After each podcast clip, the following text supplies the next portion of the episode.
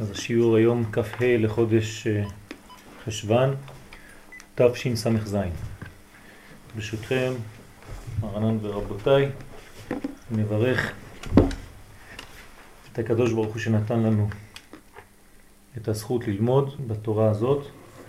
אה, השיעור של היום לקוח מבית גנזי לרב לורי השליטה, וננסה לראות מה בנוגע לפרשת אה, חיי שרה, ונראה שהדברים עמוקים מאוד. אנחנו נהפוך את כל הפרשה הזאת ונלביש אותה בעזרת השם לתוך מנגנון של עשר ספירות.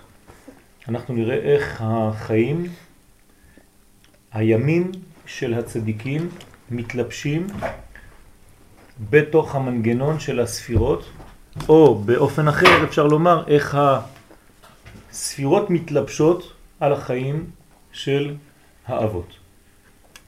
ויהיו חיי שרה מאה שנה ועשרים שנה ושבע שנים. כך אומר הפסוק. איתה במדרש רבה. המדרש מלמד אותנו על הפסוק הזה, יודע השם ימי תמימים ונחלתם לעולם תהיה. כשם שהם תמימים, כך שנותם תמימים.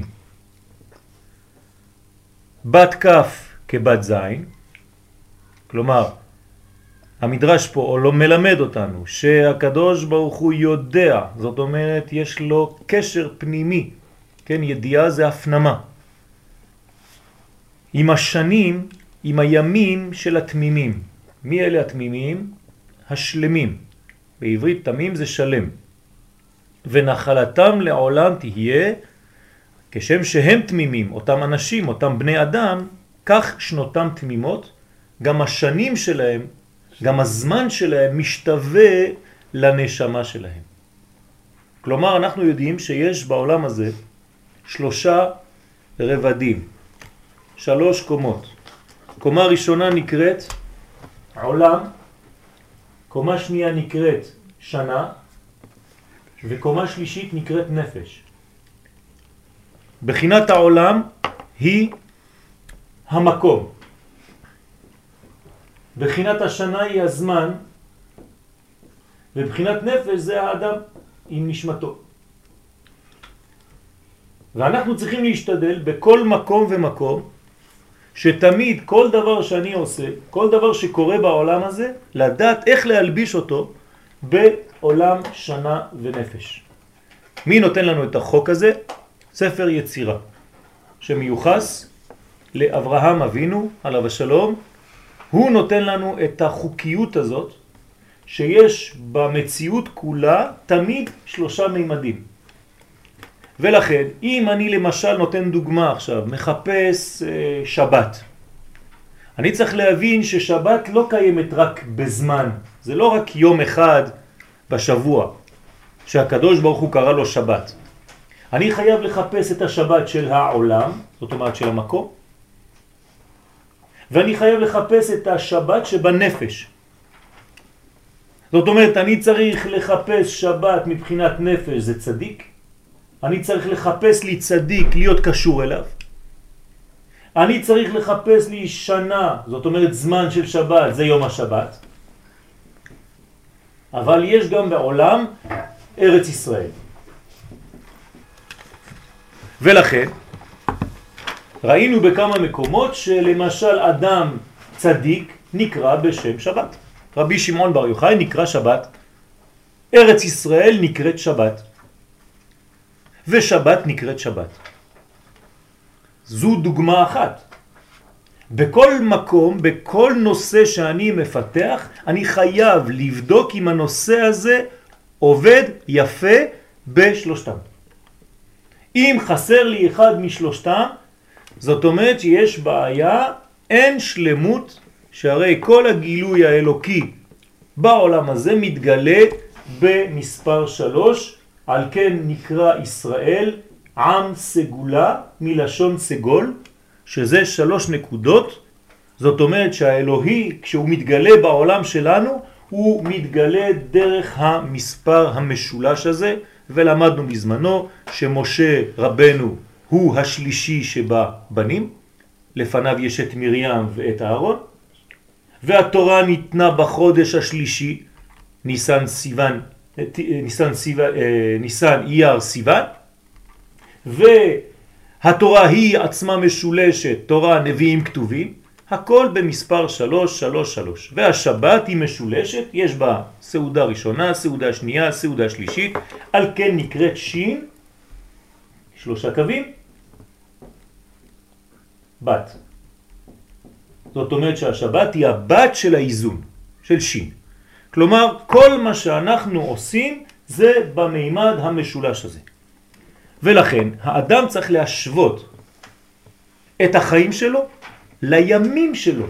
זאת אומרת שאני צריך לדאוג בחיים שלי שלא רק אני אהפוך להיות צדיק בחיי, זאת אומרת בנפש שלי, אלא אני צריך לקדש את הזמנים שלי, שגם הזמן שלי יהיה צדיק, ואני צריך שגם המקום שאני נמצא בו יהפוך להיות מקום של קודש.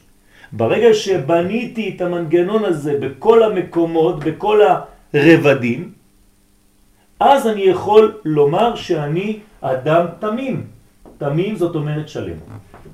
תמים תהיה עם השם אלוהיך, שלם תהיה עם השם אלוהיך. זאת אומרת אין צדיק בגלות, אין שלמות.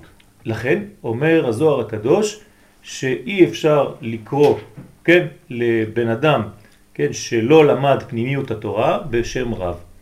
ואי אפשר להגדיר מדרגה עליונה של צדיק שלם, אלא אם כן הוא עשה את מקומו ארץ ישראל. אז יש עוד בחינות כאלה, כן, שאנחנו לא ניכנס אליהם עכשיו, איך אפשר לעשות מקום כזה בחו"ל.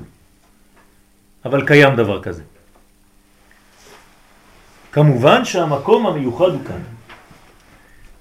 אני חוזר, אומר המדרש פה דבר מעניין, כשם שהם תמימים, הם נפש, כך שנותם תמימים, גם הזמן שלהם צריך להיות תמים, ואתם רואים שגם הקדוש ברוך הוא מכוון אותם, לך לך, למקום שהוא תמים.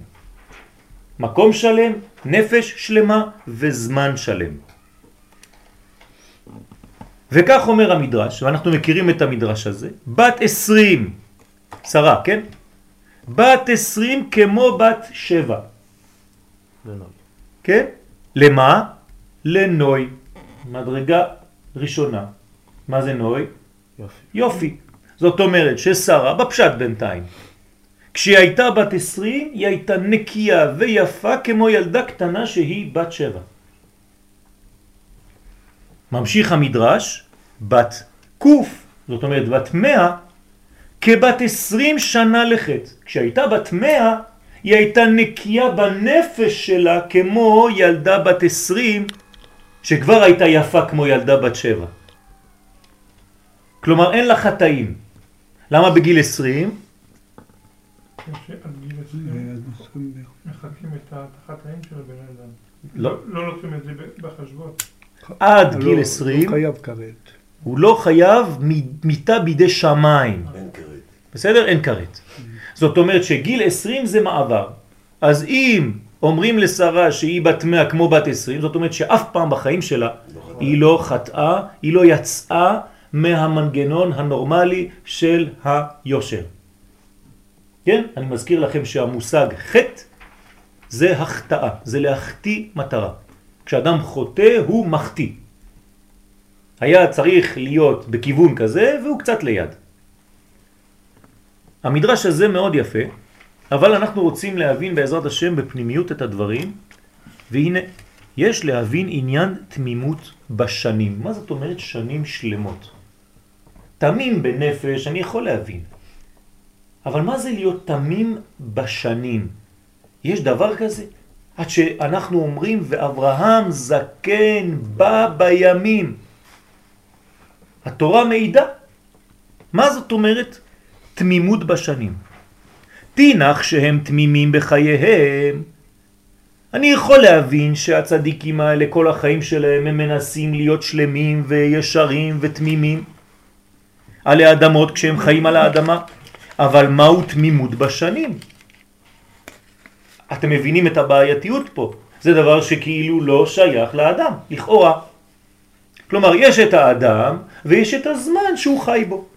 אז שהאדם יהיה שלם בזמן, אני מבין, אבל פה זה לא מה שכתוב במדרש. מי שלם? הזמן עצמו. כאילו לומר שיש השלכה של הצדקות של האדם על הזמן שהוא נמצא בו. חוץ מזה שהאדם הוא הופך להיות צדיק שלם, גם הזמן הופך להיות שלם. ראיתם פעם דבר כזה זמן צדיק? ראיתי צדיק בזמן, אבל זמן שהופך להיות צדיק לא ראיתי. או, או, שכמו שהגדרנו פה, אם נחפש בזמן מה זה צדיק, מה זה תמים, איזה זמן נקרא תמים? שבת. כלומר, אני חייב לומר עכשיו ששרה אימנו, כל החיים שלה היו בבחינת שבת. היא לא הייתה בחול, הכל היה קודש. לא שקיבלה את זה, היא עשתה שהחיים שהיא תהיה בהם, הזמנים יהפכו. איפה ששרה מגיעה, אפילו שזה יום ראשון בשבוע, זה הופך להיות שבת. כולם מרגישים אווירה כאילו אנחנו בשבת. כלומר האדם כאן פועל על המזלות, על הזמן. וזה מה שקורה כשיש אדם גדול. כשאנחנו בנוכחות אדם גדול, צדיק, הזמן שאתה נמצא איתו הוא כאילו סוגריים בתוך הזמן שהופך להיות כאילו שבת. זאת אומרת, יש לו השפעה על הזמן שפתאום הכל נעצר מבחינת חול והפך למנגנון אחר שהוא קודש. אז פה שואל הרב, אנחנו חוזרים לשאלה, מהו תמימות בשנים? עוד מעט אנחנו ניכנס לפרטים, צריך ממש להיות מרוכז, כי אנחנו עכשיו נכנסים לכל מיני ספירות והכל, זה הולך להיות קצת מסובך, אבל לאט לאט בעזרת השם, קדוש ברוך הוא יעזור לנו להצליח להבין. ולהלן, ואברהם זקן בא בימים.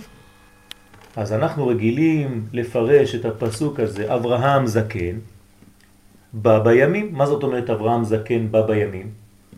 אתה יכול לתרגם לי את המילה הזאת בצרפתית, באנגלית? מה זאת אומרת? גם בעברית קשה להבין מה זאת אומרת. אלא שאני חייב לתרגם לפי לשון התורה. אם אברהם זקן, מה זה זקן? למדנו, זקן זה זה קנה חוכמה. זה נקרא זקן, זקן זה חוכמה. אברהם קנה חוכמה כל החיים שלו, ואברהם זקן. בא, מה זה בא? בא מלשון ביאה. זאת אומרת שיש לו זיווג, יש לו חיבור, עם מה? עם הימין. זאת אומרת שאברהם זקן, החוכמה שאברהם קונה כל ימיו, הוא בא, יש לו חיבור בימים. כלומר, הוא משפיע מהנפש על הזמן. כמו שהסברנו מקודם. והשם ברך את אברהם בכל. ואז יש ברכה. מה זה ברכה? חיבור. חיבור ושכפול. כלומר, כל פעם שאנחנו מברכים, ברך זה בית רש כף. כלומר, שתיים, שתיים, שתיים. 222. לכן הבן הבכור הוא זה שעשה אותך שתיים. כלומר, הוא מביא אותך לריבוי. זה הברכה. 222, בכור. מה מאפשר לנו להתקדם בחיים? ברך. נכון, הברכיים חשובות. אם אתה קצת יותר מודרני, אז רכב, לא חשוב. זה אותו, אותו דבר. כלומר, כל הדברים האלה זה דבר רוחני. הקרובים. כלומר, אני פה נמצא במדרגה, במנגנון שהוא משכפל את עצמו, משכפל את עצמו בלי סוף. במה הקדוש ברוך הוא מברך את אברהם? בתמימות, בכל. בכל, מה זה בכל? בת, כן. רש"י מפרש, הייתה לו בת ושמה בכל. כלומר, זה פירוש אחד. אנחנו פה מנסים ללמוד לפי פנימיות הדברים. מה זה הבקול הזה? כמה זה בגמטריה בקול? כל חמישים. 52. 52. אתם יודעים מה זה 52? אם היינו? צריכים לשים אותה פה, איפה זה? מלכות, מלכות. מלכות נקראת שם בן. בן. נכון?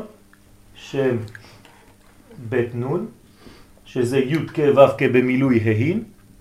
כן? אני לא יכול לכתוב את זה פה כדי לא למחוק את זה אחר כך, אוקיי. אבל זה בגמטריה 52. זאת אומרת, מילוי כפול. גם רש"י, מה? מילוי כפול.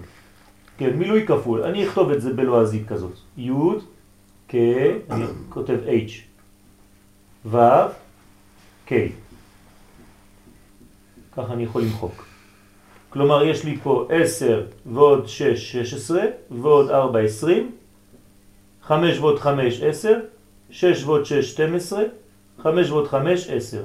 אז יש לי שם הוויה, י' כ' ו' כ', שהוא בגמטריה 52. מה זה ה-52 האלה? זה פעמיים שם י' כ' ו' כ'. עכשיו, זה הולך גם לפי רש"י. רש"י אומר שהייתה לו בת, המלכות נקראת בת.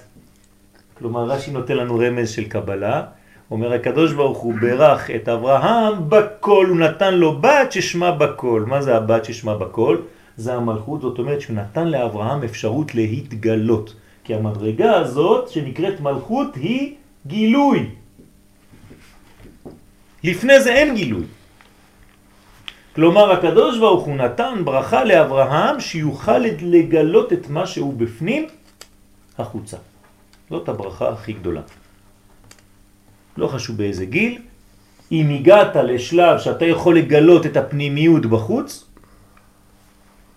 זאת אומרת את הי' כ' ו' כ' 26, גם בתוצאה עוד 26, אז אתה 52, זהו.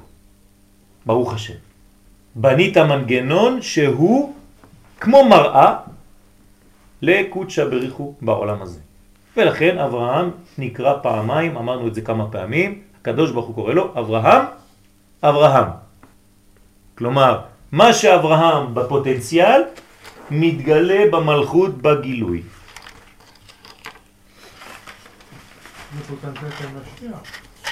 זה הכוח, זה כוח של עם ישראל. כוח של עם ישראל, כוח של כל עם ישראל. איפה הגרעין של כל עם ישראל? אברהם אבינו. אז יש באברהם את הכוח לגלות מלכות. אם יבוא יום אחד משיח, איפה הוא היה? אצל אברהם. היה גנוז אצלו בשורש כבר. בסדר? אם לא, אברהם לא יכול לעשות את הפעולות. יש בו את הכל, את הבניין של המלכות, כלומר יש באברהם מנגנון שמוציא ממנו גילוי מלכות התברך בעולם. עם שרה. בסדר? זכר לא. חשוב, איך, איך, לא רק עם שרה, יש הרבה מדרגות, כן. וגם מצינו כי יצחק חי, עכשיו אנחנו נ... נ, נ סליחה, אנחנו, קפצתי קצת, דילגתי, אני חוזר. הקדוש ברוך הוא והשם ברך את אברהם בכל. משמע גם כן, כללות שנותיו כבר היה בהם תמימות. אז אנחנו אומרים פה שהשנים של אברהם יש בהם תמימות, יש בהם שלמות. ואז היה בן 137 שנים. כלומר, עכשיו צריך לתפוס טוב, אנחנו נכנסים למספרים. הוא היה, כשקורה הדבר הזה, בן 137. 137, לא לשכוח את המספר הזה, כלומר שזה נראה לנו, ויש להבין מספר שנים אלו, אני רוצה להבין מה זה השורש הזה, גם מצינו כי יצחק חי 180 שנה. אז אברהם היה בן 137, אבל הוא לא מת בן 137. 175. אה, הוא, הוא נפטר בן 175. זה אברהם. יצחק נפטר בגיל 180. 180. יעקב נפטר בגיל 172. אני לא לא? בן כמה יעקב נפטר? טוב, נראה את זה עוד מעט. עוד מעט אנחנו נגיע ליעקב. שרה, לפני זה, 127. 127. בסדר? גם מצינו כי יצחק חי 180 שנה. ק"פ. וגם אברהם אבינו עליו השלום היה צריך לחיות אותו דבר, אברהם היה צריך לחיות כמו יצחק. כי לא ייתכן שהאבא נפטר בגיל יותר צעיר מהבן, ככה זה בטבע של העולם. כלומר, כל בן, יש כלל כזה, כשהוא מגיע לגיל שאבא שלו נפטר, צריך להתחיל לדאוג. כי האבא בדרך כלל נותן את הזמנים של החיים. הדברים קצת השתבשו בזמנים שלנו, אבל... אם יש תאונה, אז מה? זה מה שאני אומר, הדברים השתבשו בזמנים שלנו, כן, אבל הטבע האמיתי של העולם הוא טבע כזה. זאת אומרת שמינימום, מינימום, אברהם היה צריך לחיות לפחות כמו הבן שלו, יצחק, 180. למה הוא מת חמש שנים לפני? הבן הסיפור עם שלו. אה, עשב. מה? הסיפור עם יפה מאוד. כדי שלא יראה שעשו יוצא לתרבות רעה. הקדוש ברוך הוא אומר לו, אתה כל כך טוב, אני לא רוצה לעשות לך עכשיו צער. צער, לראות איך הבן שלך מתקלקל. קשה לראות את הבן מתקלקל, נכון? אז הקדוש ברוך הוא לוקח את אברהם לפני. לולא, הנה, שנסתלק בחמש שנים קודם, כדי שלא יראה עשיו יוצא לתרבות רעה. אז הקדוש ברוך הוא מצמצם לו חמש שנים מהחיים שלו. משמע, יוצא, לפי מה שאנחנו רואים פה, שמספר 180, כן? זה הטופ. זה כולם, אין יותר ממנו, נכון? עוד מעט נראה גם יעקב לא יותר ממנו. זאת אומרת שמי הגיע למדרגה הכי גבוהה של הזמן? יצחק. כלומר, זה שלמות של תיקון. 180 שנה, זהו. שלמות, כן, חי, כפול 10, כפול 100. כפול 100. כן, כפול 10. אני מאמין לך, לא, לא. זה טוב. לא. צריך או לא? כן, צריך, צריך. ואילו בשרה 127 שנים. זאת אומרת שיש למאה- לשרה 127. אז אנחנו עכשיו עשינו פה סדר קטן, עוד מעט נראה מה, מה הולך פה. ונראה לבאר העניין על פי דברי האריזה. כן? אי אפשר להתקדם בלי הארי הקדוש. הארי הקדוש נותן לנו פה מנגנון, תראו איזה יופי, איך האריזל מתלבש על כל העניין הזה, כן? ילד בגיל 30 ומשהו, כן? שעוד מעט מסביר לנו את הכל בתוך הספירות האלה. בליקוטי תורה הוא מסביר לנו, זה מספר שנאסרה, כלומר המספר של השנים של שרה מרמז על קומה שלמה. אני לא מבין, אתה אמרת לי ששלמות זה יצחק. איך אתה הגעת עכשיו לשרה שהיא 127 ואתה אומר לי שזה קומה שלמה? אומר האריזל, מאה שנה כלול מעשר, מאה שנה הוא הכתר. אנחנו יודעים שכתר זה מאות, נכון? אתם, אתם יודעים את הכללים האלה? יש מאות, עשרות, יחידות.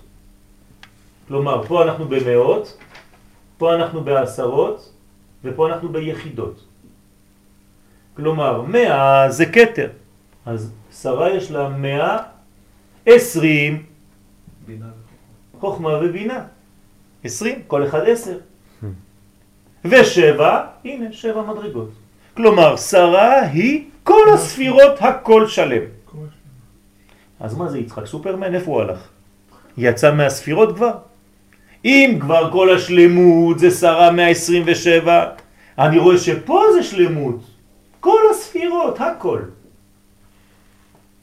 אז בואו נקרא, נקרא את זה בטקסט. מאה שנה הוא הכתר, שהוא שורש העשר ספירות, שכל אחד כלול מעשר. זאת אומרת, למה הוא מאה פה? בגלל שהוא שורש לכולם.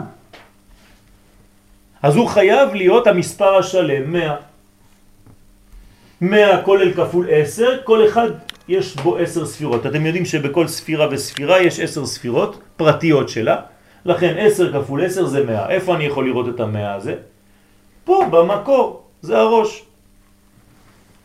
20 שנה בחינת חוכמה ובינה, כל אחד כלול מעשר, ושבע שנים הם זין תחתונות שהם יחידות. שש 27 יחידות, קוראים לזה זון. מה זה זון? זכר, זה הבחינה של הזכר, אני פה שם את הזכר בתוך המרובע הזה, והיא הנקבה. זכר ונקבה, זון, זכר ונקבה. זה נקרא זון. שאינם פרצוף שלם מעצמם, לכן כל אחד הוא אחד. אחד, אחד, אחד, אחד, אחד, אחד, אחד. ונראה שזה לא בתכלית הדיוק, כי פה אנחנו עוד יותר קטנים, אבל לא חשוב. ומשתקנו כל הקומה נקראו שנים תמימות. אז עכשיו יש לי פירוש אחר. יש לי קומה של עשר ספירות.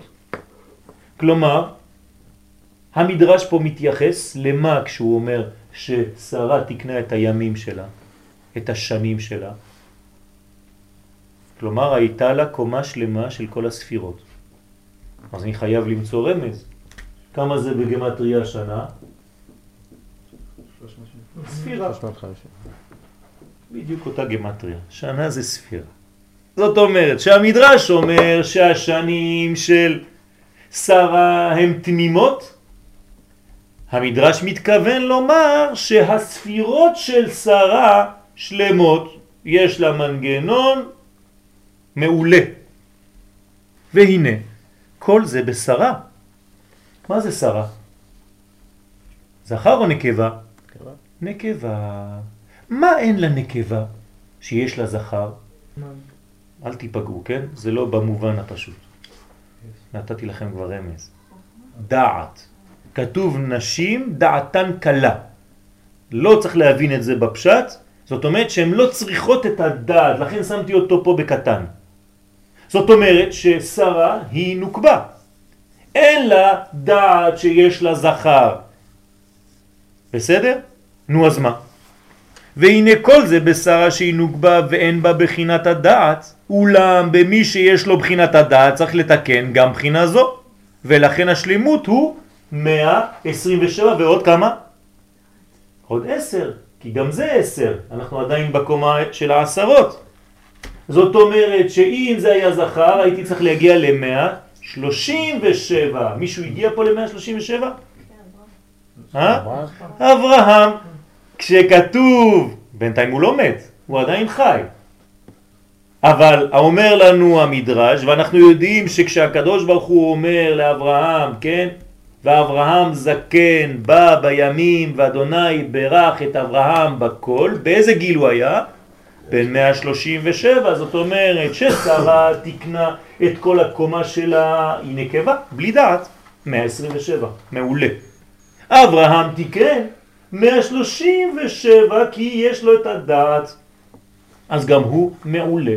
שניהם ממלאים את כל העשר ספירות בדיוק כמו שצריך. מאה שנה בחינת קטר, שלושים שנה, כי עכשיו זה שלושים, זה לא עשרים, ועוד שבע שנים. שלושים שנה בחינת חוכמה, בינה ודעת, ושבע שנים של זין תחתונות. עד כאן זה מובן? יש למישהו שאלה? בסדר בינתיים. ובזה מבואר האמור ואברהם זקן בא בימים שהיו שנים תמימות כמו בשרה. זאת אומרת שאברהם ושרה שניהם עושים את העבודה בדיוק כמו שהקדוש ברוך הוא מצפה. אולם העניין שצריכים עוד להשלים עד 180. יש לנו פה 180. איך הוא הגיע לשם? כולם גמרו מקסימום 137. אברהם ממשיך. אבל הדוגמה, הדוגמה, מי זה? יצחק. 180 שמה, פה. זה לא מתבאר שמה במדרש. לא מתבאר, ועכשיו אנחנו נבאר את זה בעזרת השם. וגם בשרה מבואר, במגלה עמוקות, ספר קבלה, שהייתה צריכים לחיות, שהייתה צריכה לחיות עוד. כלומר, שרה גם כן הייתה צריכה להמשיך לחיות, למרות שהיא השלימה את הכל כבר עכשיו. הייתה צריכה להמשיך לחיות לולא שפרחה נשמתה, כלומר היא מתה באופן ספונטני מהר, כן? בגלל הקדה, לא? בגלל הקדה, ואם כן, אינו מבואר איך הם שנים תמימות. אז אנחנו לא מבינים. אם שרה הייתה צריכה לחיות יותר, אז היא לא השלימה. כי כשאתה משלים, לכאורה אתה צריך להסתלק. אז אם להשלים בשביל אישה זה 127 ובשביל גבר זה 137, מה אתה עושה אחר כך עד 175, עד 180? וכדי לבאר כל זה נקדים מאמר זוהר הקדוש. עכשיו אנחנו נכנסים לזוהר. מה אומר הזוהר הקדוש בתיקונים דף ד' עמוד ב'. בא הזוהר ומגלה לנו דבר נפלא. כן? אהה דאיתא בחז"ל מה שאומרים לנו חכמים, אומר לנו הזוהר הקדוש, כל האומר אמן יהא שמי רבה בכל כוחו, קוראים לו גזר דינו של שבעים שנה. ככה אומר הזוהר הקדוש. מי שנמצא בבית כנסת, אומרים קדיש, והוא אומר, אמן יהא שמי רבה מברך לעלם לעלמי עלמיה טה טה טה טה טה טה כל פעם שהוא אומר את זה, מורידים לו גזר דין של 70 שנה. כלומר, היה עליו גזר דין, והוא מבטל את זה. קוראים את זה. מה זה אומר? אומר הזוהר הקדוש, דאינון, מה זה ה-70 שנה האלה, גזר דין האלה, הזה? דאינון 70 שנין, תסתכלו איפה הזוהר עכשיו הולך. הזוהר לא נשאר במימדים הפרטיים, הוא מיד הולך לכל הקוסמוס. דאינון 70 שנין בתר אלף ומתן שנין דהתחרב במקדשה. מה אומר פה הזוהר הקדוש? אחרי חורבן בית המקדש תספרו אלף, מאתיים, כן? ושבעים, כן? זה המספר. עין שנין בתר אלף ומתן, כלומר שבעים שנה אחרי אלף מאתיים. די התחרה במקדשה, מאז החורבן. מה קורה שם בתאריך הזה? 1270 שנה אחרי החורבן, ואי דחשיב לו מי שבוטל לתמיד. והוא אומר, אני אתן לך עוד קצת רמז קטן, אפילו זה נכנס קצת לפה. זאת אומרת שאני חייב לפני שנחרב הבית המקדש, לפני שחרב, כמה שנים לפני שהוא חרב הפסיקו לעשות קורבן תמיד? עשרים שנה. זאת אומרת שהיה בית המקדש, עדיין לא חרב, אבל הפסיקו לעשות קורבן תמיד עשרים שנה לפני החורבן. זאת אומרת שאני צריך להוסיף עוד עשרים שנה פה, זאת אומרת להוסיף אותם פה. למה זה הפסיק 20 שנה לפני? כי השכינה לא מסתלקת בבת אחת. השכינה מסתלקת לאט לאט. כמו אדם חולה, הוא לא מת בבת אחת, אפילו שזה מהיר לפעמים, אבל השכינה הולכת לומר שלום לכל האיברים, לאט לאט. כן לא לא. לא, לא, לא, לא. לא? אין, נגמר התמיד, אין קורבן תמיד. זאת אומרת, מה הם עושים שם בבית המקדש? מה? זה שלב של אה, כאילו עוד מעט הכל נגמר, ולא יודעים בדיוק מה קורה. כן? מצב שמכינים אותם לגלות הארוכה. מה, מה, זה כל הסיפור הזה? מה אומר לנו פה הזוהר הקדוש? איפה נכנסנו? איפה היינו ואיפה הגענו עכשיו? שבוטל התמיד בגין שבדרגה שיעקב טליה קץ. אומר הזוהר הקדוש, אתה יודע למה? כי הקץ הוא במדרגה של יעקב. הקץ הוא במדרגה של יעקב, שבדרגה שיעקב, או די יעקב טליה קץ דפורקנה. זאת אומרת, המשיח, הגאולה, תבוא בזמן שמתאים ליעקב. דדרגי אמת למה? כי המדרגה של יעקב נקראת אמת. יעקב נקרא איש אמת, והיא המדרגה של הגאולה. אמת מארץ תצמח. את צמח דוד עבדך מהרה תצמיח. אותו דבר. הדאו דכתיב, תיתן אמת ליעקב, דאי הוא סימן, אז מה זה אמת? אומר הזוהר הקדוש, זה סימן. אמת, אלף, מאתיים, תשעים. תראו איך הזוהר משחק עם המילים. אומר, אתה יודע מה זה אמת? זה 1290. זאת אומרת שצריך לקרות משהו 1290 שנה אחרי חורבן בית המקדש. זאת אומרת שאני פה באלף, ראשי תיבות, כן? 290. אני אומר כמו ירושלמים, כן? מעתיים. איפה אתה רואה את זה? מה? אמת, איפה אתה רואה את זה? 1290. אה, ראשי תיבות. ככה אומר הזוהר הקדוש. מה הולך פה? צריך להבין את הזוהר, כן? אם כבר קשה לנו להבין את דברי אריזל, אריזל לוקח את הדברים שלו מאיפה? מהזוהר הקדוש. עיקר הלימוד של האריזל היה בזוהר. עכשיו אנחנו צריכים להבין את הזוהר. כן? צריך לפתוח. אבל מה היה ב-1290? אז בוא נראה, בוא נראה, נראה מה, מה הולך פה ונראה איך זה מתקשר בכלל לשנים. אנחנו התחלנו בחיי שרה ואנחנו פה בחיי העולם. אתם רואים מה היופי של הזוהר הקדוש? הוא אף פעם לא משאיר את הדברים ברובד הנמוך של בן אדם פרטי. הנה, פה הייתה שרה, פה יש אברהם, פה יש יצחק, יעקב, אין שום. לא. כל זה זה סיפור החיים וסיפור כל העולם כולו. זה הכוח של הזוהר הקדוש. פתאום פותח לך הכל. אתה רואה את כל היקום, את כל הבריאה בתוך חיי שרה. זה לא סתם סיפור. זה נותן לנו קודם כל הרגשה כמה, כמה הם היו גדולים. אנחנו לא מבינים בכלל. אנחנו אפילו חושבים, בסדר, שרה הייתה אישה גדולה מאוד. נכון? אנחנו חושבים את זה. גם זה אסור לומר. אתה לא מבין בכלל מה זה שרה. אתה לא מבין מה זה יצחק, אתה לא מבין מה זה אברהם. אתה חושב שזה איש קצת כמונו, אבל במדרגה גדולה מאוד. אתה מתאר לך איזה רב גדול, ואתה אומר, טוב, הוא קצת יותר ממנו. אתם יודעים איך קוראים לאברהם? ענק שבענקים. אתם יודעים מה זה ענק שבענקים? יש ענקים ויש את הבוס. זה, זה, זה משהו שהוא, נשיאתה בתוכנו. כן, כן, נשיא אלוהים אתה בתוכנו. אומרים לו בני חטא. מה זה בני חטא? יש להם ראש כזה, בצורת חטא. מה זה בני חטא? מה זה חטא בעברית? בני חטאים. לא, זה לא חטא עם א', חטא ככה. ככה קוראים להם, נכון? מה זה חטא? מה זה בעברית חטא?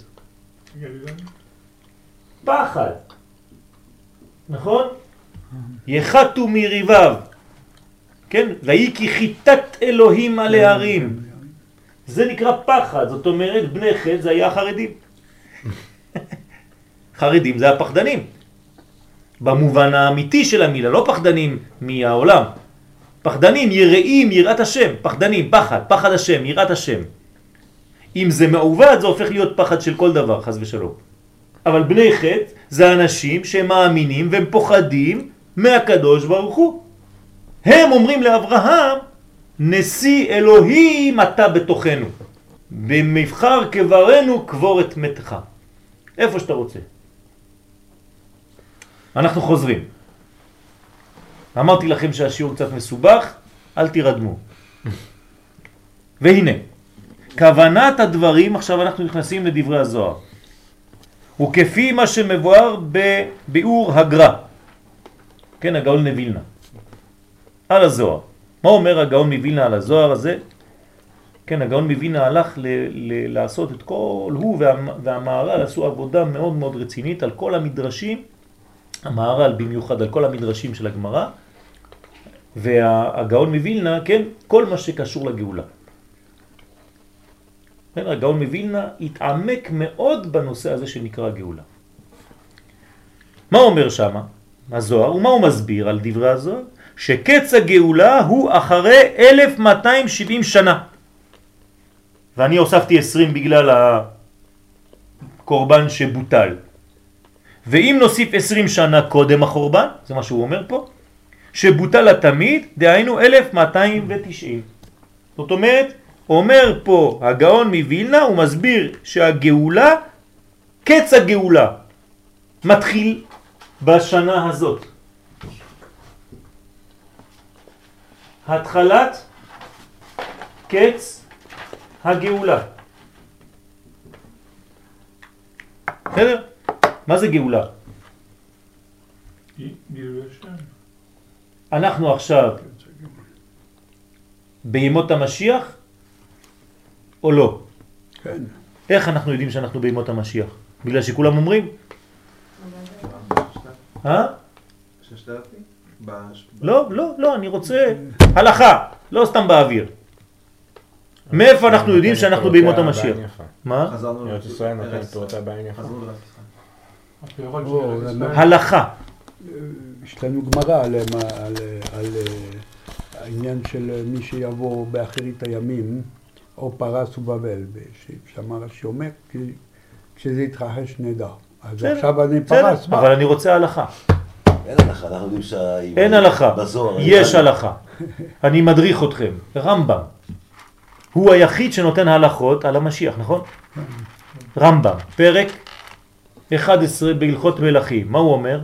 אין בין העולם הזה לימות המשיח. אלא שעיבוד מלכויות בלבד. כלומר, כשעם ישראל חוזר לארצו והוא הופך להיות עצמאי, אנחנו כבר בימות המשיח. זה קרה? כן.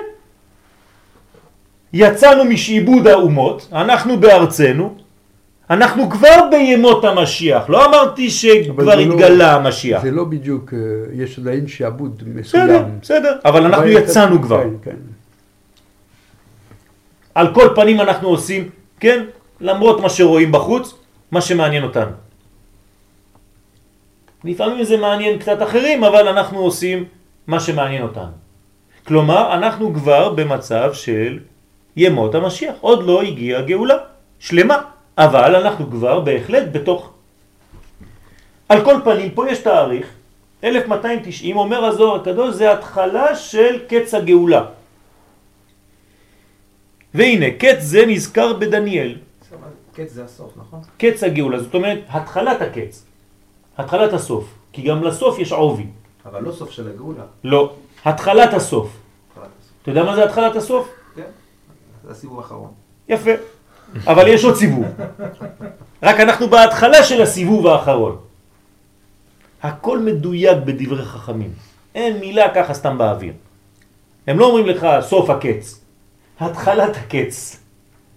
אם אתה בולע מהר, היית בשיעור חמש דקות, אתה יוצא ואומר, הנה ראינו שהקוץ זה 1290. לא, אתה לא מדייק במילים. קץ זה נזכר בדניאל. אומרת, הזמן הזה, כן? הנקודה הזאת, הקוץ הזה, קץ. כן? נזכר בדניאל, אם כי רק אלף ומאתיים. כלומר, בדניאל הוא אומר אלף מאתיים. הזוהר מוסיף תשעים. הוא מבאר שם כי השבעים שנים, או תשעים או שבעים, אתם זוכרים, נכון? אני כותב את השבעים פה, רק הוספנו עשרים בגלל ביטול הקורבן. הוא מבאר שם כי השבעים שנים הנוספים, מה זה? חבלי משיח. זאת אומרת, דניאל מסכים במאה אחוז עם הזוהר. הוא אומר, 1200 הכל מתחיל, רק יהיו 70 שנה של חבלי משיח. חבלי מלשון מחבלים, כן? חבלה. כלומר, יהיה לנו 70 שנה של חמאס, אה, אינתיפאדה, כן, מה יש לנו עכשיו? גמרנו עם ה... עם עכשיו, מה יש לנו עכשיו עם החיזבאללה? עכשיו יש לנו חמאס, כן? כן? תלוי איפה אנחנו נמצאים, אבל לא חשוב, כל אלה חבלי משיח. ומי שעונה, עכשיו הוא אומר לך, אתה רוצה להיות שקט בזמן הזה? שלא יקרה לך כלום? מה צריך לעשות? כשאתה בבית כנסת אתה אומר אמן יהא שמי רבה בכל כוחו ינצל משבעים שנה אלו. זאת אומרת בשבילך תתחיל הגאולה ב-1290. אתם בסדר? עוד, לא- עוד לא התחלנו בכלל. ב-1200. ב-1200, סליחה. בינתיים הכל ברור, זה קצת מתמטיקה, אבל תראו מה הולך פה. קודם כל לבנות שיעור כזה, מה הולך פה. איזה חוכמה יש לרב. מה? הלוואי וזה היה, כן? זאת אומרת, אנחנו עכשיו בונים מנגנון לראות מה קורה פה. עוד מעט נחזור, אל תדאגו, נחזור לעבוד. וחוץ מזה, לא נחזור רק לעבוד. מה שחשוב זה שנחזור לחיים שלנו. לא מעניין אותי להיכנס לבית כנסת מחר ולצאת במוצאי שבת, ואני אומר, טוב, חיי שרה, תשס"ז. מהדורה חדשה. חוזרת, הלוואי חדשה. כל שנה אתה קורא עוד פעם חיי שרה, עוד פעם זה, עוד פעם זה, מה שבוע הבא תולדות, אה, ברוך השם תולדות. עוד פעם קורא ועוד פעם קורא. רבי שמעון בר יוחאי עליו השלום אומר, רוב האנשים נכנסים לבית הכנסת ריקים ויוצאים ריקים. ככה הוא אומר, שם ישמור. מפחיד. למה? כי הם מתעסקים שם רק ברובד הפשוט, לא בפנימיות. שלום צדיק. לא הבנתי כלום, תגיד לאמא, לך. אוקיי, לא הבנתי כלום, אבל לא, לא, לא חשוב. אני מקווה שזה בסדר.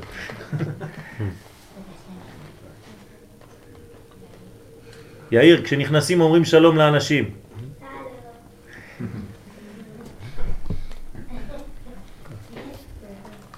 אוקיי, אז אנחנו עכשיו מתקדמים. אנחנו רוצים להבין מה זה נוגע לחיים שלנו כל הדברים האלה. חם לכם קצת? לא, בסדר?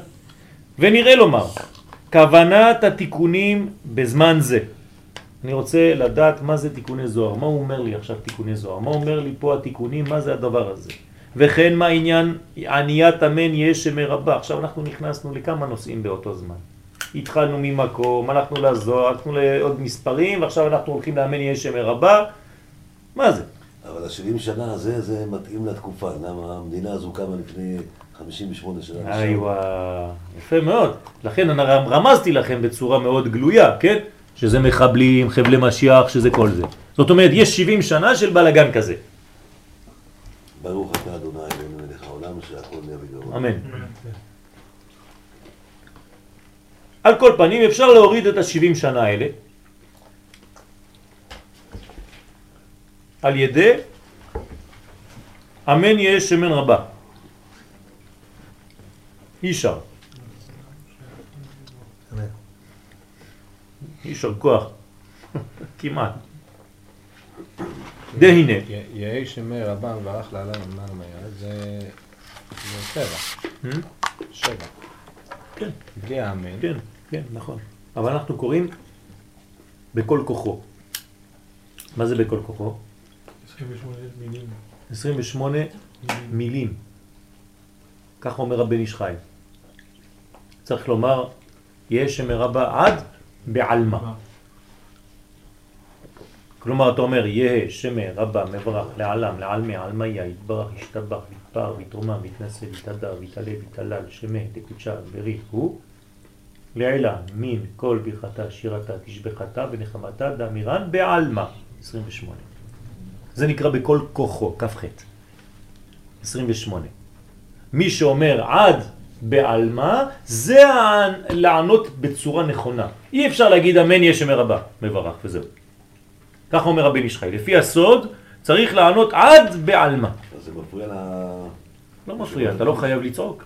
בכל כוחו, לא, עכשיו אנחנו פירשנו. כוחו זה כ"ח. 28. כן, אבל- אבל משמע, בקול גדול. לא, לא, לא. לא. בכל כוחו, בכל כ"ח אותיות. יותר גבוה מה... אסור לענות יותר גבוה, כמו שהוא אומר לך, ממי שמברך. יש אנשים עושים הכל בקול רם, גם עמידה. בלחש הם בקול רם. והרי אנחנו רואים אפילו ב... מי נתן לנו את העמידה, איך לעשות עמידה? חנה. חנה. כתוב שפתיה נעות וקולה אינו נשמע. אז למה אתה מבלבל לי את המוח? אני לא יכול להתרכז בעמידה כל הזמן אתה מדבר. ומי שעונה צריך לענות פחות גבוה ממי שאומר את הקדיש. מי שאומר את הקדיש לא צועק כמו משוגע. בדרך כלל הוא גם במדרגה שהוא אומר את זה בשקט. אז אתה צריך יותר נמוך ממנו. לא צריך לצעוק, לא צריכים לשמוע אותך אפילו. אבל אתה אומר את ה-28 אותיות. מילים, סליחה. והנה, מספר 1270 הוא תיקון הקומה השלמה שנחרבה בעת החורבן. אומר, אני רוצה להבין עכשיו, מה זה 1290 או 1270? הוא אומר, אתה יודע למה מתחילה קץ הגאולה פה? כי זה מה שחרב בבית המקדש. כלומר, כמה מדרגות נחרבו בבית המקדש? 1270 או 90, לא חשוב. זה מה שנחרב בבית המקדש. אתה צריך לתקן 1290 מדרגות. כלומר, כל שנה מתקן מדרגה אחת. איך? כך אומר המהר"ל, כך אומר, סליחה, הגאון מווילנה. על ידי ג' עבירות חמורות. מה עשה את חורבן בית המקדש? עבודה זרה, גילוי עריות, שפיכות דמים. נכון? ואלף תיקון הכתר. מה זה אלף? תיקון הכתר. אמרנו שכתר זה מאות, נכון? אז איך עכשיו פתאום זה הופך להיות אלף? מה? יש מספר יותר גבוה מאלף בתורה? האם יש מספר יותר גבוה מאלף בתורה? רבבות? זה לא מספר. אין יותר מאלף בתורה. זה המספר הכי גדול שיש בתורה. כל השאר זה ריבוי, רבבות מלשון ריבוי. אלף, אלפי, אלפים ורוב ריבי רבבות, פעמים הטובות. הכל אלף. אין אלף. אין יותר מאלף. אם אנחנו מתרגמים את זה לעולמות, איזה עולם זה? יש לנו מבחן בשתיים וחצי בלילה. קטע זה אצילות? אצילות. זאת אומרת, יותר גבוה מאצילות אפילו. כי חוכמה זה אצילות. זה אדם קדמון.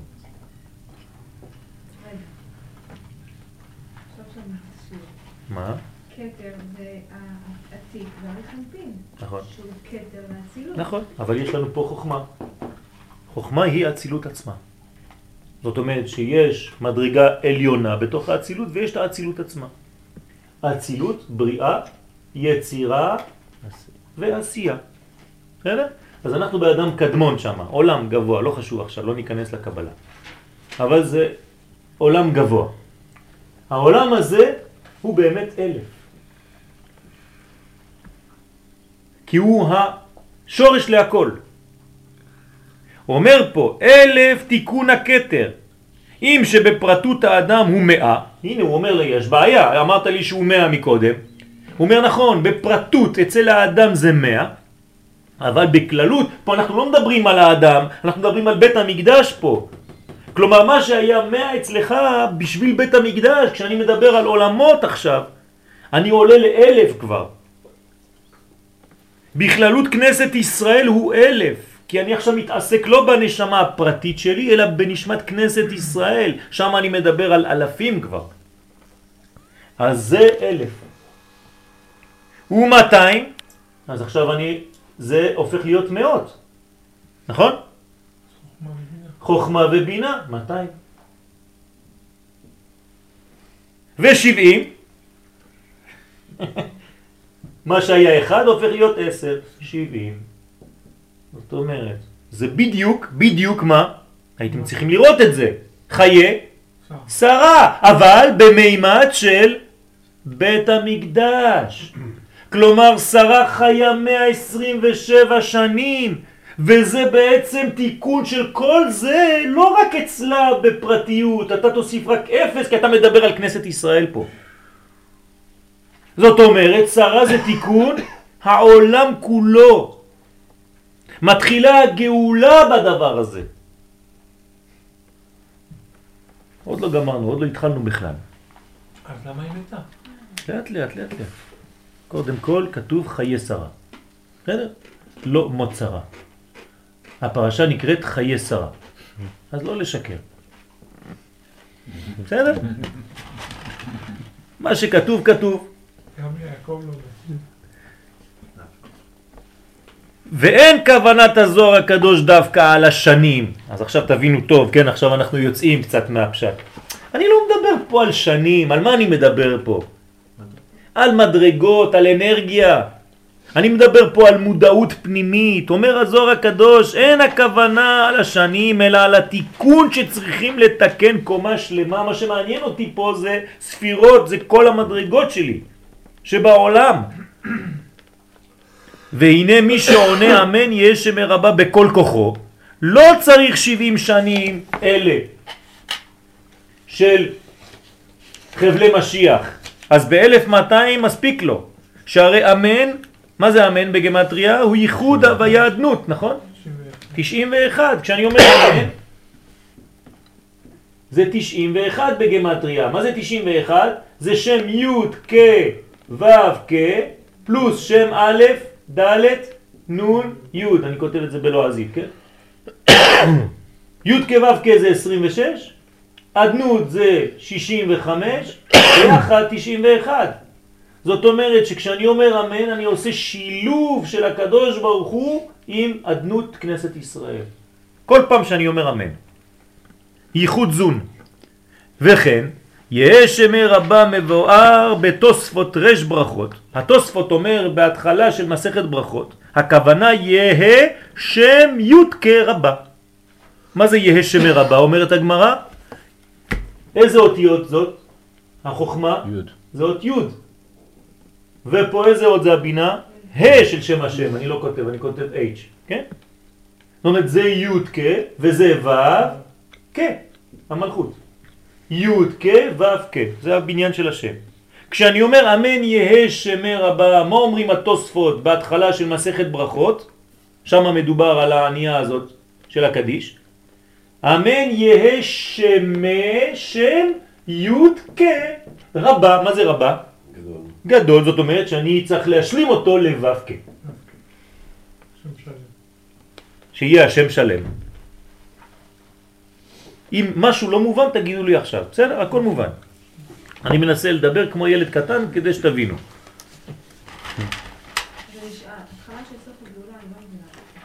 את לא מבינה מה זה התחלה של סוף הגאולה. אם אנחנו אומרים שכל הש... המספרים האלה, כן, זה עניין של תיקון. למה חרב בית המקדש? כנראה שכל החורבן שלו, אם אני נכנס לתוך החורבן של בית המקדש, כמה מדרגות השתבשו שם? 1200 מדרגות. ברגע שאני מגיע לשנת 1200, יש לי הקבלה, וזה אומר שהתחלתי את התיקון שלי. כלומר, עכשיו נגמר העניין של החורבן, עידן החורבן נגמר ומתחיל עידן הבניין מחדש. בסדר? זה פשוט. נמצא, כי, כי כל שנה משלימה, משלמת, כן? למשל, כשלא, חז ושלום, לא שמרנו שנת שמיטה, אז מה קורה? מוסיפים. לא, אז הארץ, כן, ותרצה הארץ את שבתותיה. כלומר, כמה שמיטות לא שמרנו? 70. בגולה. ולכן יצאנו 70 שנה לגלות. אותו דבר. איזה גלות הייתה של 70 שנה? אה? בבל. בבל. למה 70 שנה? בגלל שלא שמרנו שנת שמיטה 70 פעמים. אז כל שנה אומרת אני עכשיו חייבת שיחזירו לי את הכסף. אתם צריכים לשלם על זה. 70 שנה, 70 שמיטות לא שמרתם? אני האדמה עכשיו שובתת, אתם לא יכולים להיות אצלי. 70 שנה בחוץ, בבקשה, גלות. ככה כתוב. זאת אומרת, כל שנה אנחנו רואים שזה ספירה, כן? שנה בגמטריה ספירה. איזה 70 שמיטות זה? מה? שמיטות. שמיטות ש- שלא שמרו ישראל בזמן שלפני. כן? לא שמרו את השמיטה כהלכתה. לא שבתו בארץ. הארץ לא שבתה. יש שאלה. יש שאלה, אין שאלה. ממשיכים. נמצא באלף שנים מתקנים קוצו של יוד. אז כמה צריך שנים כדי לתקן קוצו של יוד? זאת אומרת אדם קדמון. כי זה יוד, נכון? אז זה קוצו של יוד. כמה שנים צריך כדי לתקן את הכתר? אלף שנה. אלף שנה. כדי לתקן, אמן, חוכמה ובינה, כמה צריך? 200. 200 שנה, י"ק, ו-70 שנה כדי לתקן את זו. אני שואל אתכם עכשיו שאלה. איפה אנחנו נמצאים היום בזמן? בחוכמה, בבינה, בכתר, בזכר, בנקבה, איפה אנחנו? אה? נקבה? אנחנו בזון. אני לא יודע איפה, אנחנו בזון. זאת אומרת שאנחנו מתקנים עכשיו כמה זמן? 70 שנה. זה חוזר למה שאמרת. זאת אומרת, אנחנו עכשיו בחלק הזה של השם. ו"ק. לא לא הבנתי החישוב איך אנחנו באזור הזה. אנחנו באזור הזה? בגלל שכבר חזרנו לארצנו. חזרנו לארצנו, זאת אומרת שכבר התכפר העוון שהוציא אותנו לגלות. לא חשוב אם גמרנו או לא גמרנו. יצאנו לגלות, נכון? זה היה הביטוי של העונש. ברגע שהקדוש ברוך הוא מחזיר את עם ישראל, המחזיר שכינתו לציון, מה זה אומר? שתיקנו, הזמן עבר עכשיו, מה צריך להתחיל עכשיו? לתקן. זאת אומרת שגמרנו את המדרגות העליונות, אנחנו עכשיו במדרגות התחתונות. כמה זמן זה התיקון? 70 שנה. זאת אומרת שזה קרוב מאוד. קרוב. קרוב. כמה זמן כבר חזרנו לארצנו? הרבה 58 יותר. כמה? 58. 58 שנה. באמת, מבחינת, כשאני אני חוזר למה? לשעבוד מלכויות. לא חזרנו כפרטים. כן, כי פרטים זה יותר. זה יותר, נכון? אתה צודק. כפרטים חזרנו לפני הרבה זמן, לפני 120 שנה, יותר אפילו. הכרזת העצמאות. הכרזת העצמאות, כן, של מדינת ישראל, זה כנראה חלק מהגאולה, שזה לא מוצא חן בעיני כמה אנשים. אבל זאת האמת, אין מה לעשות. וראינו פעם, אני זוכר טוב, שגלות לא צריכה להיות יותר מ-70 שנה. טוב, נראה, אני לא... ת, תביא לי את המקור. לא זוכר את המקור הזה. זה, אתה, אמרת לנו את זה פעם. בסדר, אני, אני, אני. זה מחורבן בית המקדש. לא זוכר את ה... לא זוכר את המקור. ת- ת- תביא לי את המקור, לא זוכר. אנחנו בסוף. נכון, אנחנו בסוף. לכן אומרים לנו חכמים שאנחנו בדור הגאולה. לא סתם אנשים של היום, הגדולים של היום, כן? הצדיק אומר לנו, כן, שיה- שיהיה בריא ושלם, שאנחנו בדור של גאולה ובעזרת השם אנחנו נראה את הגאולה. זה לא סתם. כלומר, אנחנו 70 שנה לתיקון זון. מה זה זון? ו"ק. הוא אומר את זה ו"ק, הנה, ו"ק. ותיקון זה צריך להיות על ידי שעיבוד קשה של חבלי משיח. כלומר, מה יהיה בזמן הזה של הו"ק? מחבלים, חבלי משיח. אל תדאג, זה חלק מהבניין. תדאג כי זה בלגן, אתה צריך לתקן, אבל זה חלק מהעניין הזה. זה נקרא חבלי משיח. מעניין איך חכמים בחרו דווקא במילה הזאת, ואנחנו קוראים לדבר הזה מחבלים, כן. ואף אחד לא שם לב. אני חשבתי בכלל זה כמו חבלים, לא הבנתי שזה... יפה מאוד. אני מעשן כמו... תעלה, תעלה השנים. אבל, אני לא חושבת שאפשר לשבת פה. מה? אבל אני חושבת שכדאי לשבת פה, אני יכולה לשבת פה. אתה, היא אומרת ש, שאחר כך זה ישאיר פה, הם יזרקו אותנו מהחדר הזה. כי אנחנו פה בספרייה. אז תעשן בחוץ כי זה משאיר להרבה זמן רע, ריח, רעד. דוד, אתה לא חייב, יש עוד מעט אנחנו גומרים. מה, אז באתי? עובר מהר.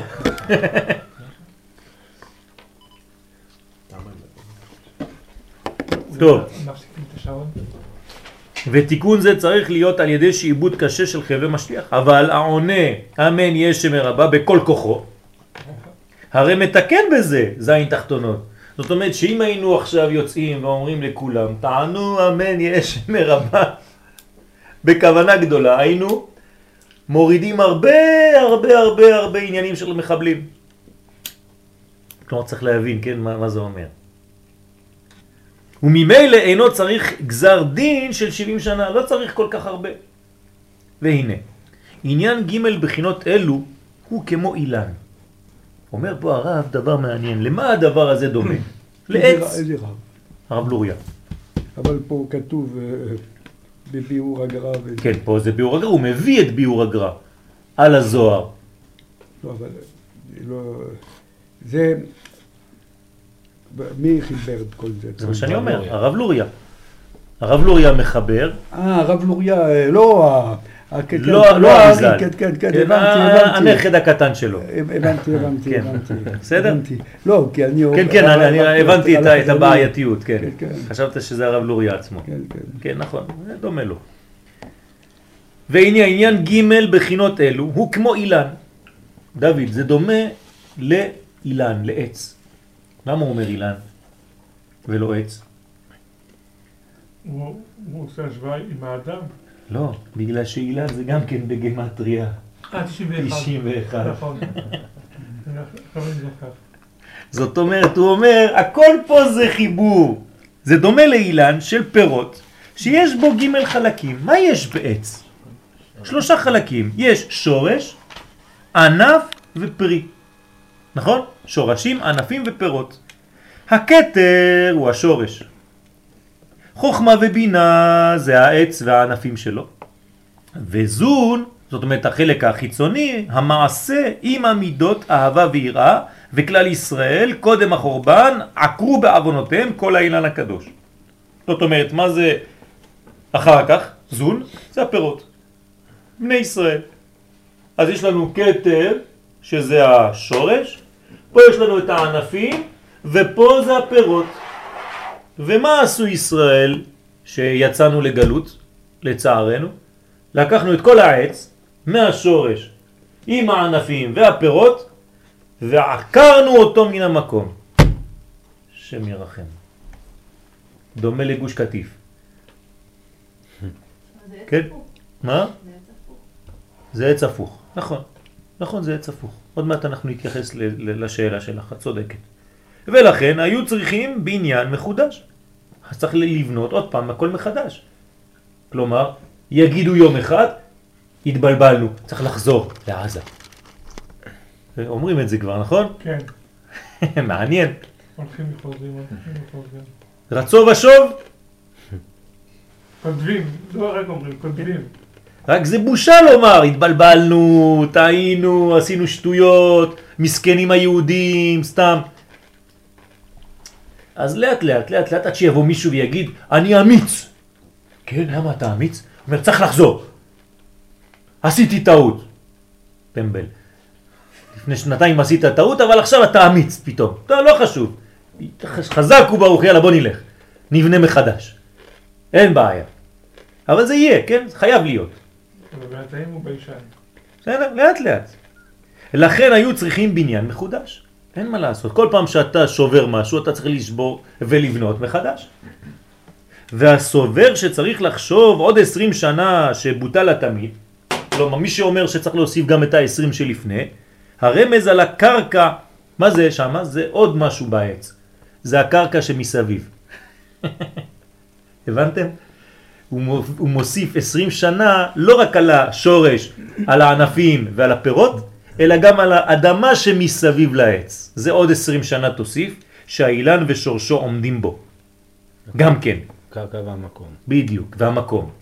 כשאתה לוקח עץ, עוקר עץ, אם זה עץ פרי, אסור לנו לעקור אותו, נכון? אסור לעקור עצי פרי. יש הלכה. כן. עכשיו, אם אתה רוצה לקנות זית, שהוא בן 400 שנה, הוא יפה, אתה רוצה לקנות אותו, אז מה עושים? לוקחים אותו עם האדם. לוקחים אותו עם האדמה מסביב. זאת אומרת שהטרקטור מוריד גוש אדמה שמן מסביב, והוא עם האדמה שלו, אז זה לא נקרא עקירה. ואז אתה שותל אותו במקום שאתה רוצה. בסדר? אנחנו יוצאים עם האדמה. כמו אלה שהלכו מהגוש מסכנים, היו תקועים שם ומרימים אותם בכוח. וזה מרמז קורבן תמיד. למה זה מרמז על קורבן תמיד, ה-20 האלה? כי מה זה הקורבן תמיד? מזבח אדמה תעשה לי. לא תבנה את הנגזית. מזבח אדמה. קורבן תמיד כמו שכתוב, הארץ לעולם עומדת. אז אני צריך להוסיף 20 שנה. בואו נעבור למהירות היותר גבוהה עכשיו. והנה, אצל הצדיקים שיורדים לעולם הזה בבחינת ירידה בסולם המוצב ארצה, זה בשביל לחמור. הצדיקים יורדים לעולם הזה עם סולם מוצב ארצה. סדר התיקון הוא בחינת שורש ואחר כך ענפים, זאת אומרת הפוך. נכון? אנחנו פה בעץ הפוך מהעליונים. כלומר, בעליונים, אם אני מסתכל למשל פה, איך העץ הזה דומה? בספירות ככה. זה השורשים, זה הגזע, זה הענפים, ואלו הפירות. אבל בעולם הזה, כשצדיק יורד לעולם הזה, אני כשאני מתחיל לעבוד, השורשים שלי למטה, ואני עולה לאט לאט, והעץ שלי הפוך. זה כאילו מראה בין העץ העליון לבין העץ התחתון. סדר התיקון הוא בחינת שורש.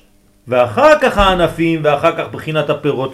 ולאחר שגמרו תיקון זה, צריכים לעלות בחזרה בסולם מעונה בית אל.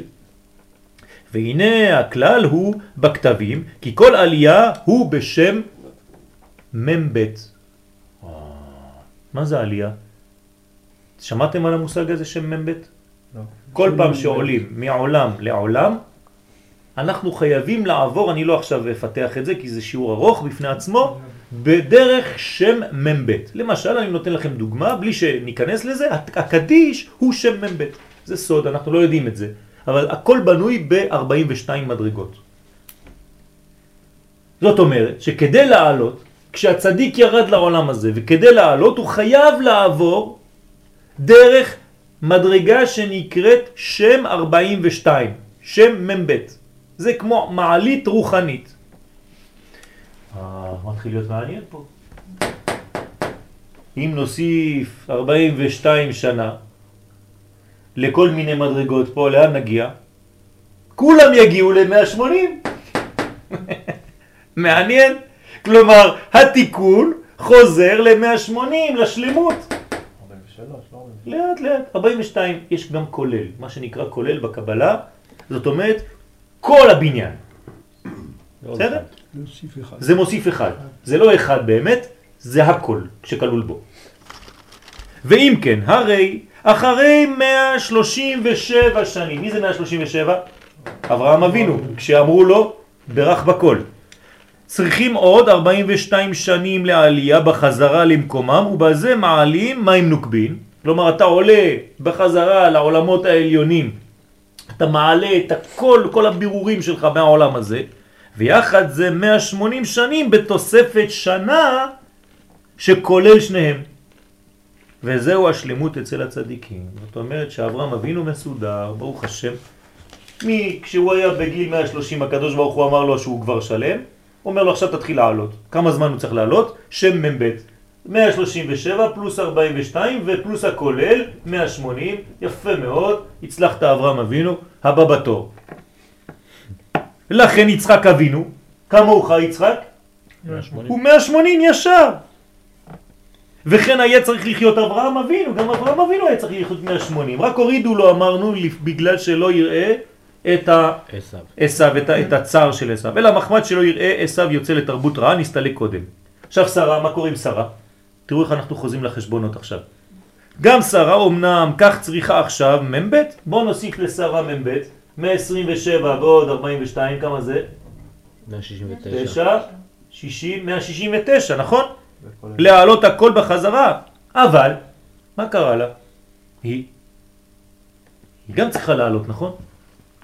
אבל כשאדם נפטר בצורה כזאת של מסירות נפש, מה קורה לו? הוא לא צריך שם מ"ב.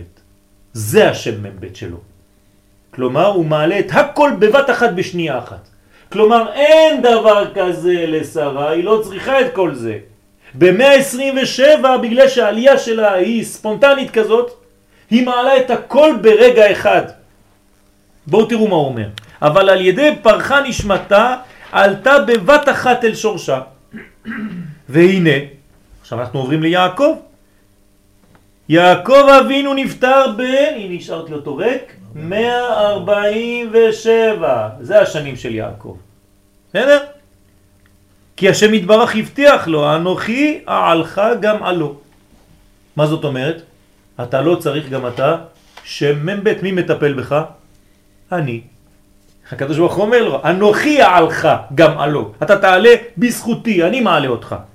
ממילא העלייה שלו הייתה בכמה שנים?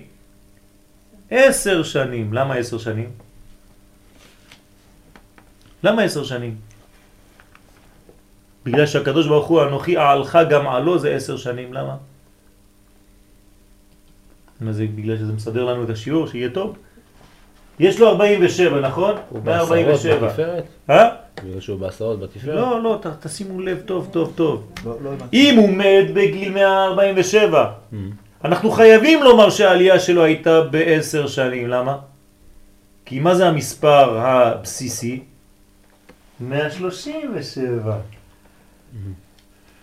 אז 137 אנחנו רואים שהוא נפטר ב-147, אנחנו יודעים שגם הוא התחיל לעלות בגיל הזה, רק לאברהם לקח 42 שנה ולא לקח רק 10 שנים, כי הקדוש ברוך הוא העלה אותו בכבודו בעצמו. תראה איך, איך, הוא, איך הוא משחק פה על כל העניין.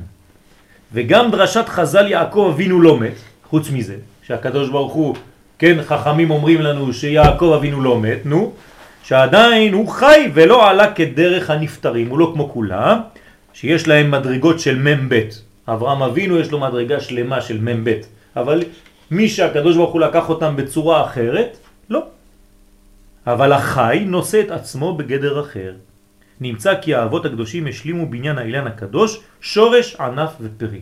תשימו לב, כולם אותו דבר. מי שלא רואה את זה, הוא רואה 1 137, 1 127, 1 147. הוא קצת מתחיל להבין מה קורה פה, אבל הוא לא רואה את הקשר. פה אנחנו לומדים שכולם אותו חשבון, רק תלוי איך הם עולים בשמיים. כולם אותו חשבון, אפשר לומר שכולם נפטרו באותו גיל. זה פשוט. רק העלייה שלהם הייתה בצורות שונות. באותה אתה מדבר מדרגה. על גיל, אתה מדבר על שלמות בעצם. יפה מאוד, אני לא מדבר על שנים, לא אכפת לי משנים, אני מדבר על שלמות. יש אדם שהוא בגיל 37 כמו אריזל, והוא כמו בן אדם בגיל 1800 שנה, עם כל הלימוד שיש לו, או, או יותר. כן, האריזל השיג מה שהוא השיג בכמה שנים. ילד קטן, כן? רבי נחמן מברסלב, בן כמה הוא היה? 37. הרמח"ל, בן כמה הוא היה? 37. כולם ילדים קטנים. אתה מדבר על רבי נחמן, מי שלא מכיר אותו, חושב שהוא בן 120 לפחות. כלומר, ה...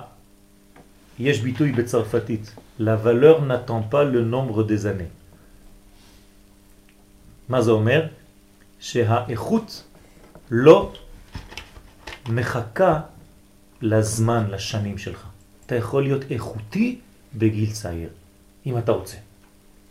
זה לא בגלל שאתה בגיל 80, שאז אתה עכשיו איכותי. היית יכול להגיע לזה אפילו בגיל 25, רק לא התאמצת.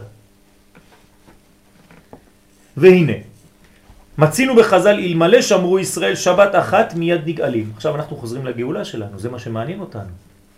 אם היינו שומרים שבת אחת מיד נגאלים. למה? ויש להבין עניין שבת לגאולה. מה הקשר בין שבת לגאולה?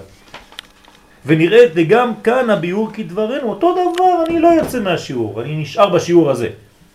דהנה בשבת מצינו שלושה זמנים, נכון? שלושה זמנים יש בשבת. ליל שבת, ויום שבת, ו... מה זה שלס? שלוש סעודות. כלומר, סעודה שלישית היא השלוש סעודות. היא גומרת את השלוש סעודות. של שודס. שלס. של הסודס. של שודס. של סודס. והנה, אז מה זה? יש לנו סעודה ראשונה, סעודה שנייה, סעודה שלישית. דרך אגב, מי שלא עושה סעודה שלישית, הוא נכנס למנגנון של חבלי משיח. כתוב, אותו דבר, מעניין. אם אתה רוצה להתפטר מהמצב הזה של חבלי משיח, תשמור תמיד לאכול סעודה שלישית בשבת, כי היא חשובה עוד יותר מכל הסעודות שהיו לפני. דווקא שם אתה לא אוכל. כי אתה לא רעב. אז אל תהיה טיפש, תאכל פחות לפני. ותהיה רעב, שתהיה לך גם בתיאבון, סעודה שלישית. ואם אתה באמת לא רעב, לא מבקשים ממך להיות רעב, תעשה המוצי וזהו. אל תאכל הרבה. והנה, ליל שבת, עכשיו אנחנו פה עולים בקבלה. ליל שבת עיקר העלייה הוא בזון. הנה, אנחנו פה, זה חול, תסתכלו. הנה, עכשיו אנחנו יום חמישי, מחר בעזרת השם, כן? עוד מעט, הנה עכשיו זה כבר היום, אבל בבוקר, כשניכנס לשבת, איפה אנחנו נכנסים? בשלב הראשון, ביום שישי בלילה, לך דודי לקראת קלה. זאת אומרת, העלייה שלנו בשבת, קודם כל היא חוצה את האטמוספירה. זה העלייה שלנו הראשונה, אי אפשר להגיע לחלל לפני שעוברים דרך זה. אז כל זה, זה יום שישי בלילה. אתה הולך לישון, גמרת עד פה. אתה אומר, בעזרת השם, מחר אינשאללה, אני ממשיך לעלות. אז המדרגה הראשונה בעלייה היא בזון, כי המלכות עולה נגד הזה. יש מדרגות שם, אני לא נכנס עכשיו לפרטים, מהיותה כל השבוע רגליה יורדות מוות, כן, כל השבוע אתה בתוך המדרגות התחתונות, והזה מקבל מקיפים גדולים. כלומר, יש פה מהזה, כן, מקיפים גדולים שבאים מחוכמה ומבינה, זה נקרא שמירה גדולה. לכן בשבת לא מבקשים שום דבר, ואין פחד משום דבר, ולא אומרים אה, תציל את השטן מלפנינו ומאחרינו, לא אומרים את כל זה, נכון? למה? לא, איפה? לא. לא, לא. לא, לא, לא בקשות של פחד, של אנחנו דואגים מזה או מזה או מזה, אין כלום בשבת. תראי לי מקום שאנחנו מבקשים. והסר השטן מלפנינו ומאחרינו, אין דבר כזה ביום שישי. אבל אני יכולה לבקש לדוגמה יוחאי. אני יכולה להתכוון... זה, זה, זה לא בקשה שהיא בקשה מלשון פחד, זה התקדמות. אתה לא בורח ממשהו, אתה הולך לכיוון משהו. ביום שישי אנחנו בורחים ממשהו כדי להיכנס לשבת. אבל כשנכנסת כבר לשבת, את כבר לא בורחת מהחול. רק את עולה בתוך השבת עצמה. בסדר? נמצא, ויקי פה? אה, היא בחתונה. אה, אשכנ- אשכנזים כן עושים את התפילה מאיזה תפילה? לפני השניים. אצלנו השטן לפני אחרינו? מה פתאום? שום אדם. הנה, יש לנו התפילה עולה אשכנזי. מעצמה בשבת. מה? התפילה עולה מעצמה. בוודאי, אין. אין לנו ביום שישי בלילה אצל אשכנזים יש דבר כזה? והסר השטן מלפנינו מאחרינו? חז ושלום. לא, לא, לא. חז ושלום, אין דבר כזה.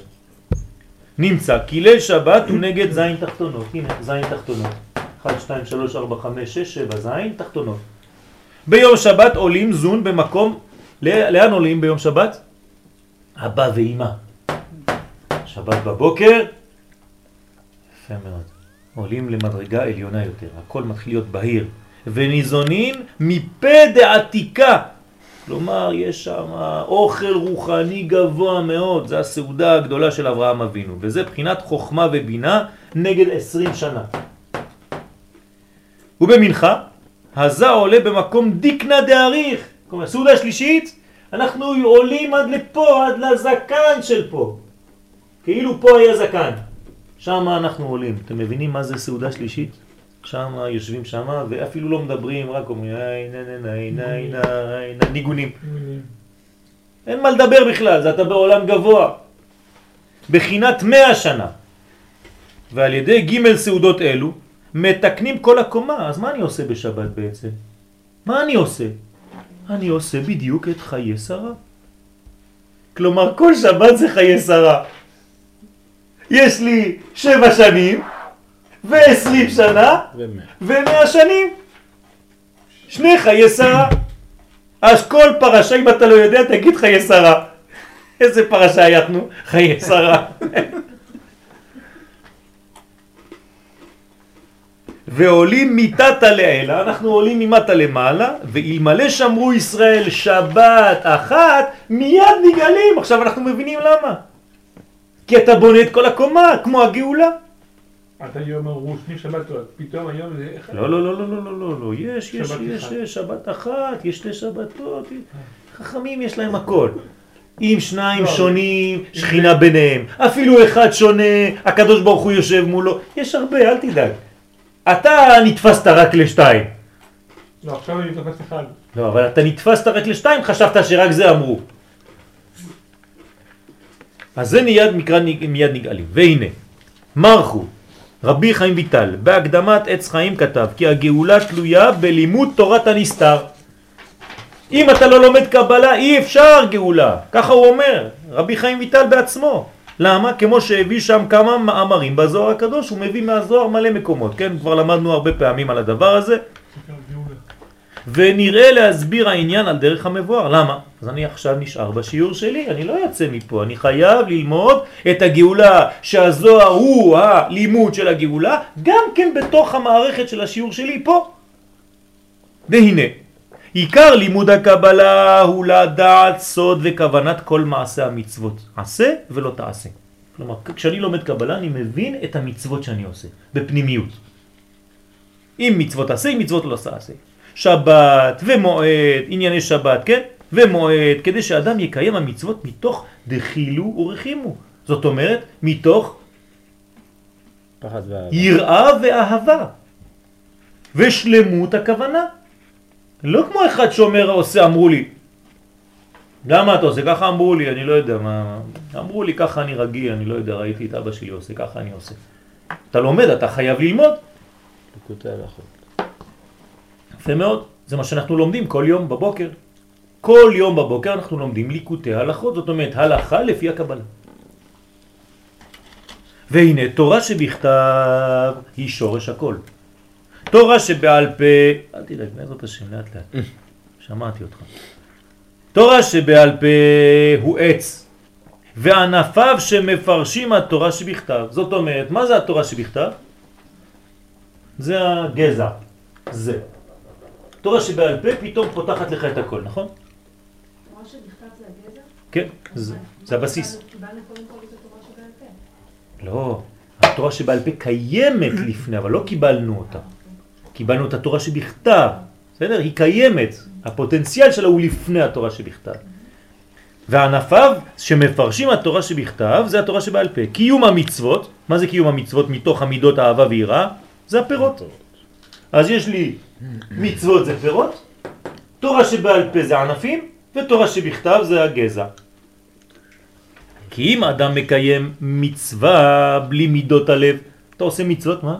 איפה השורש? השורש, השורש זה, זה בעליונים יותר גבוה, וזה בעצם תורה שבעל פה. בסדר? אבל אנחנו לא נכנסים לזה עכשיו. אם האדם מקיים מצווה בלי מידות הלב והמוח, כלומר הוא עושה מצוות אבל אין לו את הכוונה הפנימית. זה כמו פרי בלי טעם. יש לו פרי. בחוץ לארץ יש פירות יפים כאלה גדולים אגסים, אין להם שום טעם לפעמים. כמו גוף בלי נשמה. כמו היופי החיצוני, כן? הייתי בחוץ לארץ לפני שבוע, אמרו לי, אה, זה יפה, נכון? כן, אמרתי להם, כן, יופי חיצוני, אין נשמה.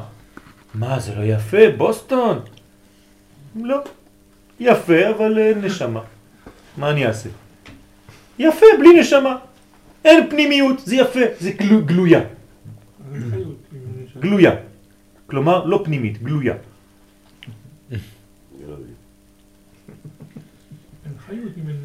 נכון, אז, אז זה יפה, זה יפה. מי שמתעסק ביופי החיצוני, הוא אומר זה יפה, ונכון זה יפה. אבל חסר חיים. ועל ידי ידיעת הכוונה, כשאתה יודע את הכוונה של הדברים במצווה, מעורר בכך המידות השייכים למצווה הזו. פה בארץ ישראל אני רואה יפה. אומרים לי, אתה, אבל אין לך עיניים אמיתיות? לא. אני רואה את הדברים בפנימיות, לכן אני רואה את היופי שבארץ ישראל. זה, זה מספיק לי, אני לא צריך ללכת לשום מקום. המצ... המידות השייכים למצווה זו נעשה זה פרי עם טעם ויופי, וזה כוונת מרחו, ועל ידי לימוד הנסתר, כשאתה לומד סוד, יכולים להשלים האילן, השורש והענפים, פרי, כלומר הכל, שורש, ענף ופרי. אז מה עושה זה שלומד קבלה? הוא מתקה שורש, ענף ופרי. אז מה זה עושה? גאולה. אותו דבר, כמו שבת, סעודה ראשונה, סעודה שנייה, סעודה שלישית, וכמו חיי שרה, מאה שנה ועשרים שנה ושבע שנים. כלומר, גם לימוד הפנימיות, גם עניין של, מה אמרנו לפני? תורה, מצוות והבנה, וגם כן הצדיקים, האבות, כולם הכינו את שלב הגאולה. אתם מבינים מאיפה זה התחיל כל זה? ממאמר אחד קטן של הזוהר הקדוש, שב-1290 תהיה גאולה. מי שלא מבין את הזוהר הזה, מה הוא עושה? הוא אומר, תראה, תראה, תראה מה מצאתי. כן, תופס את זה, מצלם, והולך להגיד לכולם, הנה הגאולה הייתה צריכה להיות ב-1290, אבל לא הייתה, וזה, פספסנו וזה. לא מבין מה קורה שם בפנים.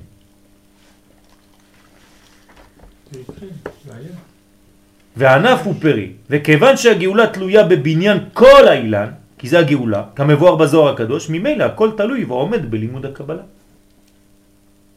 הרי ג' עניינים אלו שהזכרנו מקרבים את הגאולה. גם העונה אמן יהיה שמר רבה, שזה עניין התפילה. שתיים, כתבתי לכם. וקיום מצוות שבת כהלכתה, כלומר גם שבת. ושלוש, לימוד תורת הנסתר. שלושת הדברים האלה מקרבים את הגאולה. שואלים אותי, מי על הבוקר עד הערב כבר עשר שנים, מה צריך לעשות כדי לקרב את הגאולה? הנה, אדוני, מה צריך לעשות כדי לקרב את הגאולה? אחד, לענות אמן יהיה שם רבה כמו שצריך בבית כנסת ולא לדבר בזמן הקדישים ולא לחלום בזמן הקדישים שאנשים לא עונים, הם במקום אחר, כי הם לא יודעים לעשות שני דברים באותו זמן. אז המחשבה שלו שמה, הוא עונה אולי לאמן אחד בכל הקדיש, כשהוא חוזר, מהסיבוב הרוחני שלו, אם הוא חוזר. אם הוא חוזר. ואז הקדיש עבר, ואז זה עבר, והוא שם, כן. הוא לא מדבר, אבל הוא שם, הוא חושב על משהו. כשהוא חוזר לפעמים ככה, אז הוא אומר אמן. הופ, עוד פעם בורח, עבר עוד אמן. מה אמצע תפילה זה אמצע תפילה. אם הוא באמצע תפילה, זאת אומרת שאו שהוא, וממה נפשך, או שהוא הגיע באיחור לבית כנסת ומחר צריך להיזהר שלא להגיע באיחור, ואם הוא לא באיחור והתפילה שלו מתארכת, אז אין לו שום בעיה. הוא חלק מהמניין. לכן חשוב מאוד כמה שיותר להתפלל במניין. בגלל שזה חשוב לענות על זה. עכשיו אני לא אכנס לזה כי זה יותר מדי מסובך, אבל זה צריך ללמוד את זה. אנחנו, אם אתם רוצים, יש לכם עוד זמן כמה דקות? יש, יש. או שנפסיק פה. נפסיק. אני חושב שנפסיק פה, אבל זה גם חלק שהוא יותר גנוז וצריך להבין יותר כי זה חסדים מגולים וחסדים גנוזים. אז בעזרת השם, מהשיעור הזה צריך לצאת עם שלושה דברים. לענות כמו שצריך לקדישים, כ"ח מילים, האמן יש בכל כוחו. דבר שני, מצוות שבת כהלכתה, לעשות את השבת כמו שצריך, סעודה ראשונה, סעודה שנייה וסעודה שלישית, וברוך השם גם כן ללמוד פנימיות התורה. שנזכה לגאולה שלמה במהרה בימינו אמן. תודה רבה.